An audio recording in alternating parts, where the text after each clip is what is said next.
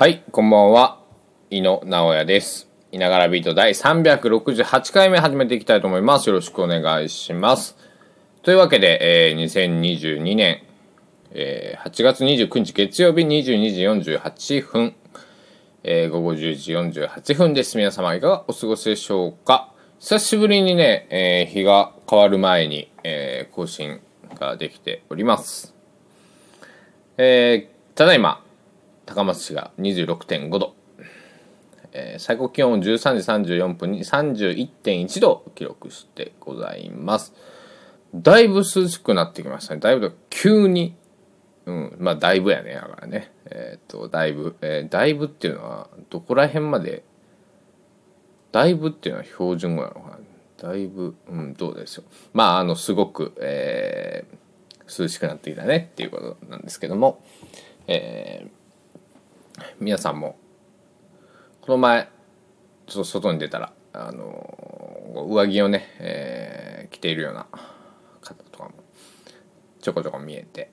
そうだなみたいな。あの僕もさっき、えー買い物に9時ぐらいにね、えースーパーに行ってきたんですけどもちょっと半袖がちょっと気持ち涼しいしあのスーパーってなんかあの寒いというかあのまあね生鮮食品とかあるから冷房ガンガンじゃないですか。気温が外よりだいぶ低いんで。あちょちょっと寒いなって思ってね。えー、たわけなんですけども。なんかあのヤフーのニュースで寒暖差に注意みたいなのがね、えー載ってましたけど。まああるあるですよねもうね。あのこの時期というか春う春と、まあ、この秋になる時っていうのは寒暖差結構、えー 10, まあ、10度から下手したら15度ぐらいね違う日もあるんで、えーなんだろう。皆さん気をつけてくださいとしか言えないですけど、えーはい。なんかあのーでやっぱりね、あのー今日は、えー何をテーマに話そうかと言いますと先日ねえっ、と不登校に関する、えーノートを書いたんですけど ちょっとタバコに火をつけますね。ちょっと待ってくださいね。これはまああの喫煙者なんですけどあのあれですあれですあのそうタバコすごく吸うんあそうたあの近しい友達に「お前はタバコが趣味だな」って言われてね。あの確かにあの振り返ってみるとというかあのタバコ好きだね。あの昔バンドやってた時に バンドメンバーえー、3人。男3人で、まあ、お酒飲みながら酒、えー飲みながら、えータバコ吸ってそのメンバーの家でねこう、まあ、飲んでたことがあったんですけどその時に、えーどっちかをお酒がタバコをやめなくちゃいけないって言ったらどっちをやめるかっていうと、まあ、3人で飲んでたんですけど相手2人は、えータバコをやめると。で僕は酒をやめるって言ったんですね。で「嘘やろ?」って言われたんですけどそれぐらい僕はタバコは好きで。さお酒はねあの立とうと思ったらまああの今今なんか毎日飲んでますけど立とうと思ったらまあなんだろう。何日か経ってくれって言われたら立てるけどタバコはちょっと無理ですね。うん。そうなんですよ。今もねこのカランコロンカランコロンっていうのはね、えー緑茶杯を私が飲んでいる音なんですけれども。で、えー話ちょっと戻りますけどその不登校に関するね、えー記事をノートに書いたんですけどまあライフライフワークって言ったらちょっと変ですけどまあね不登校してたんでねあの僕がなんか文章を書くことによってうんななんでしょうね。まあやっぱり夏休みこの時期になるとねうんその10僕中学校1年生だから11歳？12歳？1617年前。のことがこうやっぱり、うん、リアルにこう思い出すもの。はあんまりこの季節好きじゃないんですけどだからあの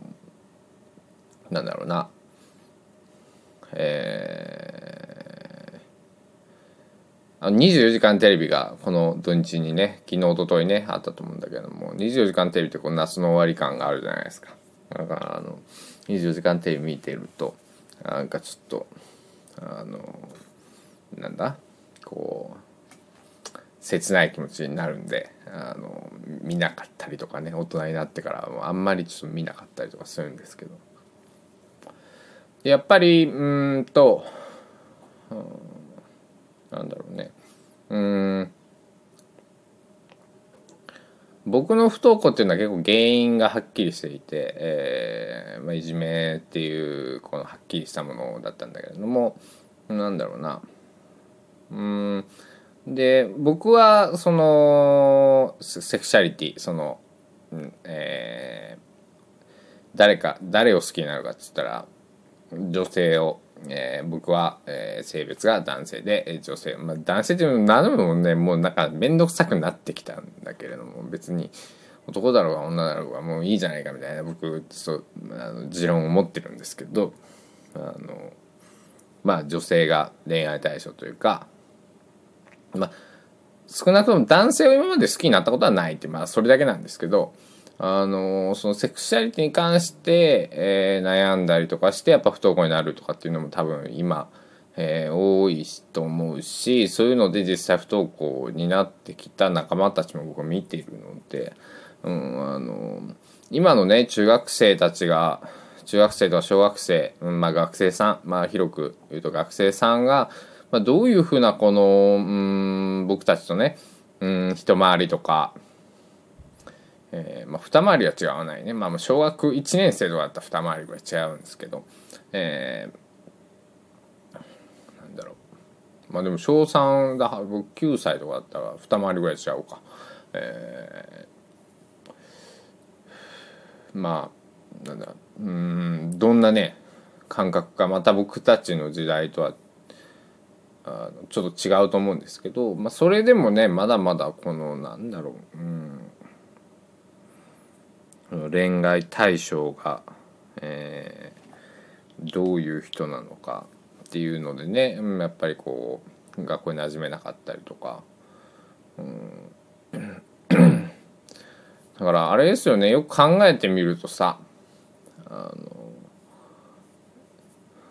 じゃあ僕が男性を好きだったとしたらこうあの水泳とかでさ着替えるの男同士で着替えるの自分も多分見られるの恥ずかしいし相手のもあの僕が言ってみれば女子更衣室で僕が一人着替えてるっていうのと同じような感覚だったりすると思うからあの非常になんかなんていうかねあの言語化するのは難しいけども非常にこうしんどいというか辛いというか悲しいというかねうん。あの辛いの方が勝つかもしれないね。ひょっとしたらね。うん。そんなこと思うんだけれども。うんと。で不登校の、まあ、記事を書いていつも思うのはまああのなんだろう。不登校を選ぶ子供まあその当事者、まあ、本人はあの本人も大切なんだけれどもやっぱりこの両親親兄弟だったりとか学校の先生とかそういう関わっているそのまあ近しいというかね、えー、その首を突っ込んでくる大人っていうまあ突っ込まれるのか関係する大人っていうののすごく理解がやっぱり、うん、大切だよなって思うし、うん、僕はなんとかね、えー、そういう理解にこぎつけたところがあるので、えー、うん。こんな風にね今も発信をできているけど、えー、そういうの理解が得られずね、うん、あのっていう子たちもいっぱいいるし、まあ、僕も最初からねそうやって周りから全部うん理解が得られたわけじゃないし、えーまあ、やっぱりその不登校をしていたっていう事実は今になっても別に消えるわけじゃないしねこうなんだ別にそんなまあ意識、なんだろうね普通に仕事とかしてたらね忘れその忘れてますけどもちろん。あのふとこう中学校の時の思い出修学中学修学旅行どこ行ったとか中学校の卒業式どうだったとかって言われたらいや出てないんだよなとか言ってないんだよなとかね、えー、なんかそういう時とか、えー、にね、えー、すごくあ僕は不登校してたんだなっていうあの気分になりますけども。うん。まああのまあその不登校っていうワードに今関心があるもしくはたどり着いてきた来てくださった方に伝えたいのは、まあ、そんなに気にしなくていいよっていうことですね。あのー、なんだろう高校も僕6年行きましたけど、えー、別になんだろう不登校してたからとか学歴高校倍行ってるからといってなんか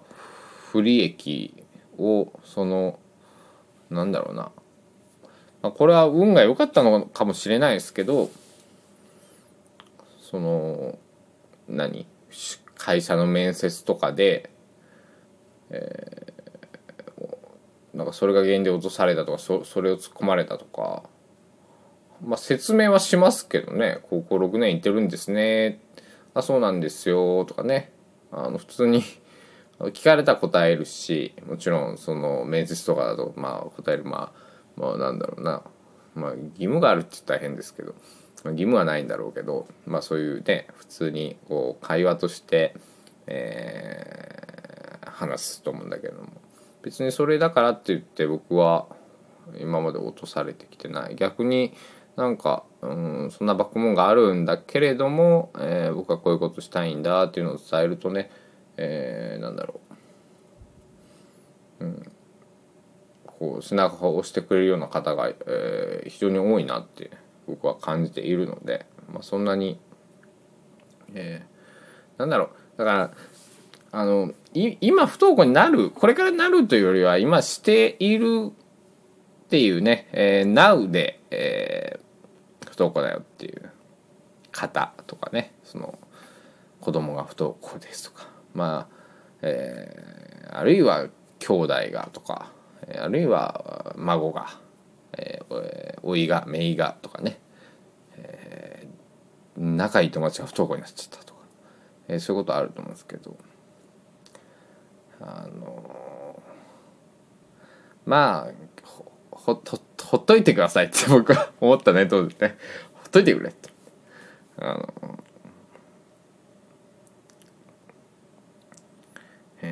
えー、学校にあのなんだ楽しい学校生活を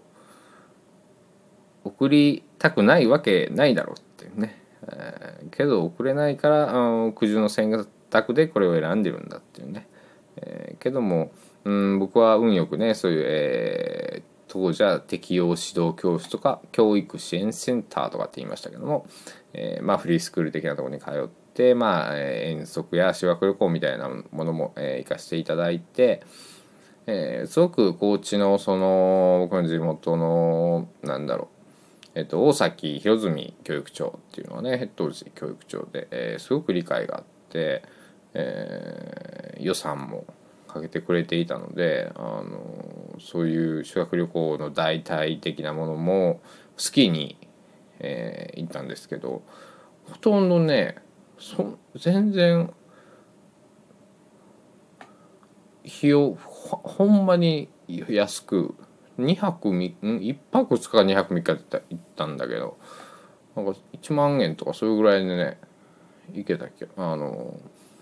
いやもっと行ったよってね母親とかから言われるかもしれないけどまああの修学旅行に普通に行こうと思って10万円ぐらい多分かかるかかってたと思うんですけど当時ね。えー、それより安価にねそういうしかもそのお金だけじゃなくてそういう機会こういうのを、えー、なんだそれは県の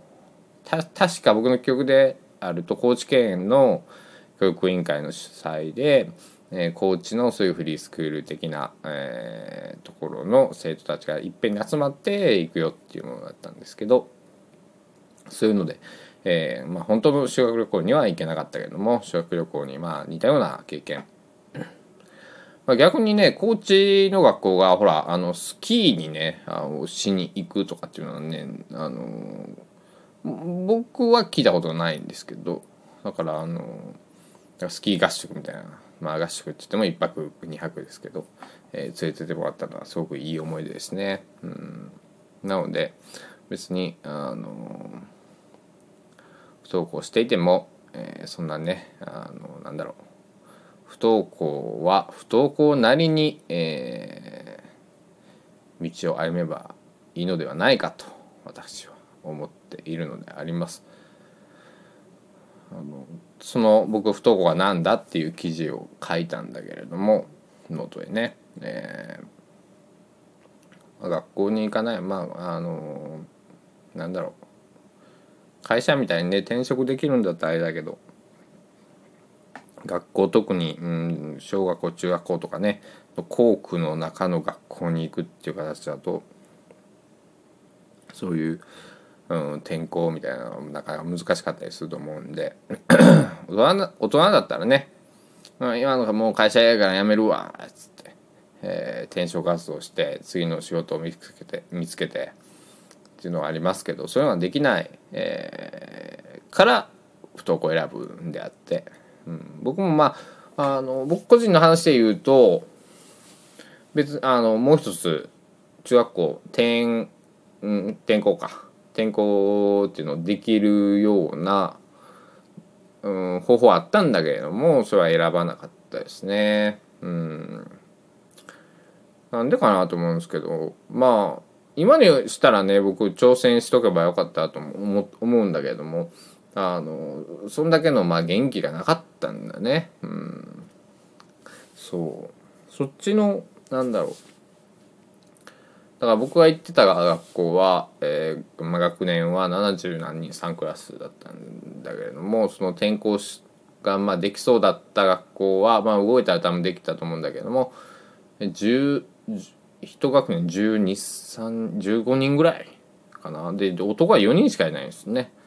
うん、だから貴重な男子生徒ってことで、えー、まあアプローチも、えー、いただいたんですけど、まあ、結局行かなくてね。まああのちょっと自転車とかで行けるような距離じゃないんで、えー、親の送迎とかいる距離だったんでね、えー、行かなかったけれども。まあ行ってたらねまたそれでそれはそれでなんか面白かったんだろうなーって思ってね、えー、ますけども。えーというわけでね、えー、長くちょっと不登校の話をしてみたんだけどもあんまりまとまってないね。うんすいません。えー、不登校のことになるとまあこう質疑応答形式だったらね結構答えやすかったりするんだけれども。でもちょっとうん少しでもね今悩んでる人の何かになれればと思って触れてみました。僕のノート、えー、僕のこのねスタンド FM のプロフィールの、えー、 lit.link を踏んでもらうとノートっていう SNS が出てきます。でそこでね、えー、入ってもらったら不登校かなんだっていう記事がありますんで、えー、興味がある方はぜひ読んでいただければ嬉しいです。というわけで、えー、毎回恒例毎、えー、夜恒例のコーナーに行ってみましょう。井野直哉の今日何を聞いた？はいというわけでまあ音楽好きというか まあ音楽をえー、ね、えー、今日何を聞いたっていう単純な、まあ、それだけを報告する、えー、コーナーなんですけども今日は、まあ、今日も佐野元春さんを ずっと聞いていて「えー、ザ・ゴールデンリング佐野元春ライブ、えー、1983」から、えー、1994 with the Heartland っていう、えーと、94年に入れた、えっ、ー、と佐野元春さんが初期に、えー、デビューしてから94年まで、えー、14年間ね1983、まあ、年からかごめんなさい。収録されてるのはね。まあ、80年と81年にハードランドは結成されたはずなんですけど、まあ、えっと、11年間のライブの中から、えー、なんだろう、えー、選ん、えー、ライブ音源ですね。CD だと3枚組のはずなんですけど、で、配信で僕 Apple Music で聴いたんで37曲入ってます。これを聴いてました。まあ、あの、なんだろう。これなかなか、なんか、あの、えー、その、ライブごとにね、音が、この、違って、えー、また面白かったですね。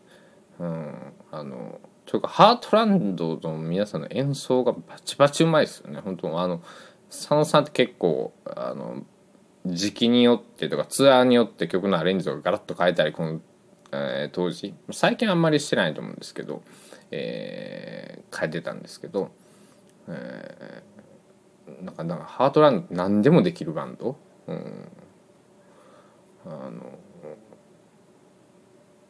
うん。だからバンドのその大事さ、うん、演奏の大事さとか感じたりとかあとすごい演奏がダイナミクスなんですね。うん、だからえ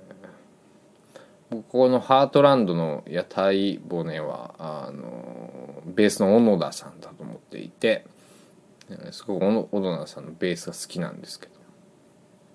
なんかこうどっしり本当に土台を支えるようなベースをねザ・ベーシストという感じで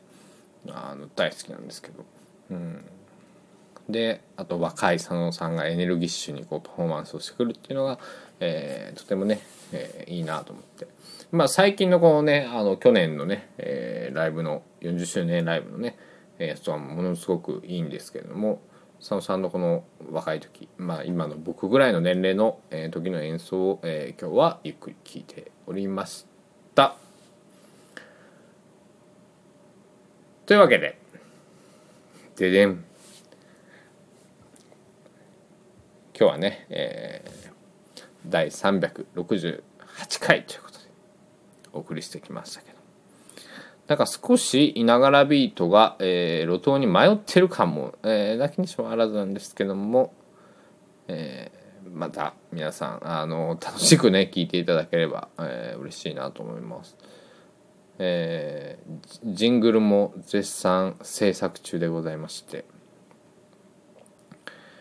あの2パターン用意しようかなと思っております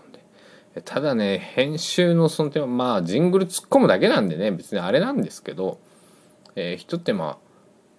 加わるんで、えー、やっぱりこう、えー、この何日間か、えー、夜だけの更新になってますけど、まあ、1日1回更新ぐらいになるかなっていうのがね、えー、正直なところでございます。